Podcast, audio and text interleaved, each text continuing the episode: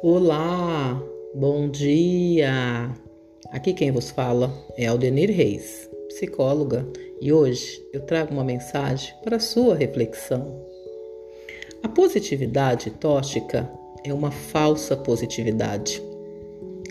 Ela é passiva, ilusória, negacionista e muitas vezes cruel, pois mantém as pessoas presas em situações conflitantes e dolorosas e as faz acreditar que devem se sentir gratas por isso, que apenas ver os pontos positivos basta. Ser positivo não é negar sentimentos como a raiva, a tristeza ou a decepção. Ser positivo não é negar o incêndio acreditando que devemos ser gratos pelo calor.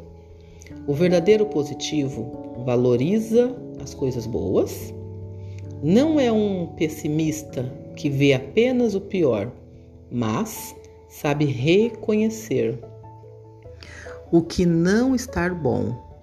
O verdadeiro positivo é prático. Ele acredita no melhor porque busca caminhos para que isso aconteça.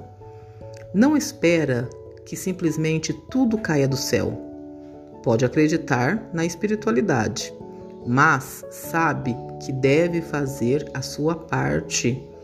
Entende que nem sempre vai estar bem e que não há nada errado nisso. Aceita seus sentimentos densos, mas não se paralisa neles. A positividade sadia é aquela que não nega uma realidade ruim, e sim busca enfrentar e crescer com ela. Neste momento que estamos vivendo, estamos vivendo dias muito difíceis. E é muito importante, sim, que mantemos a positividade a esperança de que o amanhã será melhor que hoje. Porém, não podemos negar o que está acontecendo no mundo. Não dá para negar, não dá para dizer que está tudo bem, porque não está tudo bem.